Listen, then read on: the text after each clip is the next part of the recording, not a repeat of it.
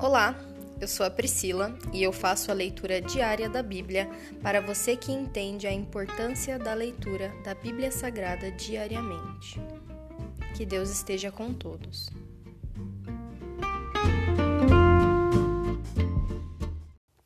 Ouça agora o capítulo 13 de 2 Reis. Jeoacás reina em Israel. Jeoacás, filho de Jeú, começou a reinar em Israel no vigésimo terceiro ano do reinado de Joás, filho de Acasias, rei de Judá. Reinou em Samaria por dezessete anos. Fez o que era mal aos olhos do Senhor. Seguiu o exemplo de Jeroboão, filho de Nebate, e persistiu nos pecados Jero... que Jeroboão havia levado Israel a cometer. O Senhor se irou grandemente com Israel e permitiu que Azael, rei da Síria, e seu filho Ben-Hadad derrotassem os israelitas repetidas vezes. Então Jeoacás orou ao Senhor pedindo ajuda, e o Senhor atendeu a sua oração, pois viu como o rei da Síria oprimia Israel cruelmente. O Senhor providenciou um libertador para salvar os israelitas da tirania dos sírios e Israel voltou a viver em segurança como, os, como em outros tempos. Ainda assim, continuaram a seguir o mau exemplo de Jeroboão.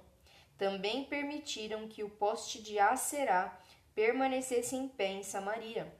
Por fim, o exército de Jeoacás foi reduzido a cinquenta cavaleiros, dez carros de guerra e dez mil soldados de infantaria.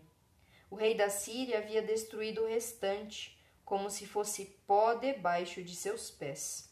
Os demais acontecimentos do reinado de Jeoacás, tudo o que ele fez e a extensão de seu poder, estão registrados no livro da história dos reis de Israel. Quando Jeoacás morreu e se reuniu a seus antepassados, foi sepultado em Samaria. Seu filho Jeoás foi seu sucessor. Jeoás reina em Israel. Jeoás, filho de Jeoacás, Começou a reinar em Israel no 37 ano do reinado de Joás, rei de Judá. Reinou em Samaria por 17 anos. Fez o que era mal aos olhos do Senhor. Não se afastou dos pecados que Jeroboão, filho de Nebate, havia levado Israel a cometer.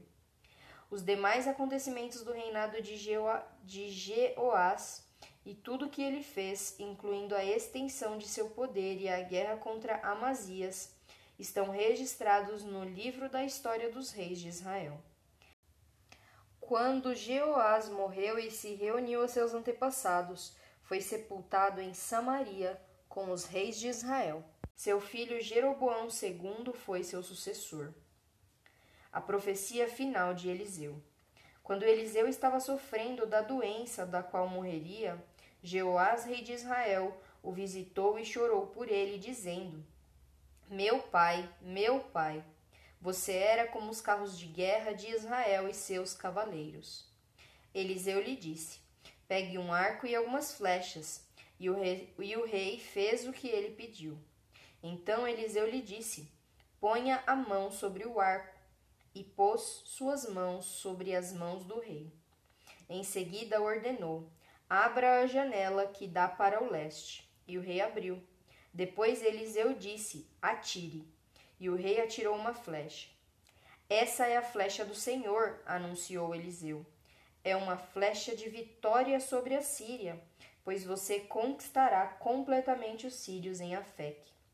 Depois Eliseu disse: Agora pegue as outras flechas e atire-as contra o chão.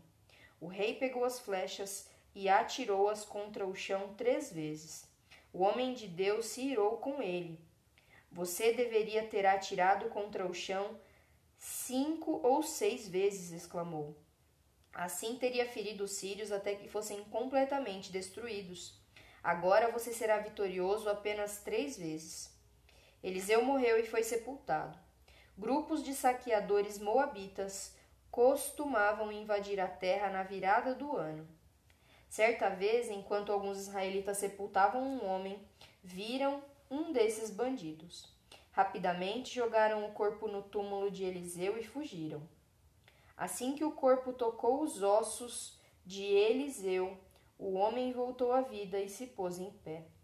Azael, rei da Síria, oprimiu Israel durante todo o reinado de Jeoacás. O Senhor, porém, foi bondoso e misericordioso com os israelitas, e eles não foram totalmente destruídos. Teve compaixão deles por causa da aliança que havia feito com Abraão, Isaque e Jacó. Naquela ocasião, como até hoje, não quis destruí-los completamente, nem expulsá-los de sua presença. Azael, rei da Síria, morreu, e seu filho Ben-Hadad foi seu sucessor. Então Jeoás, filho de Jeoacás, reconquistou as cidades que Ben-Hadad havia tomado de seu pai Jeoacás. Jeoás derrotou Ben-Hadad em três ocasiões e recuperou as cidades israelitas. Se encerra aqui o capítulo 13 de 2 Reis. Pai, eu te dou graças pois a tua misericórdia é tão grande, a ponto do Senhor ser bondoso conosco, que somos pecadores, Senhor.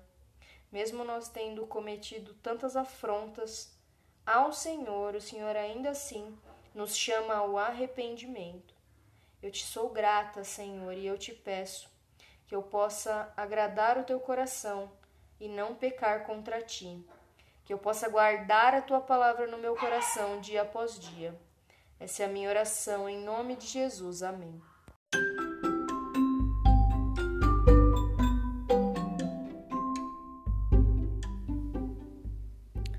Você acabou de ouvir o Dali Bíblia, o podcast da tua leitura diária da palavra do Senhor.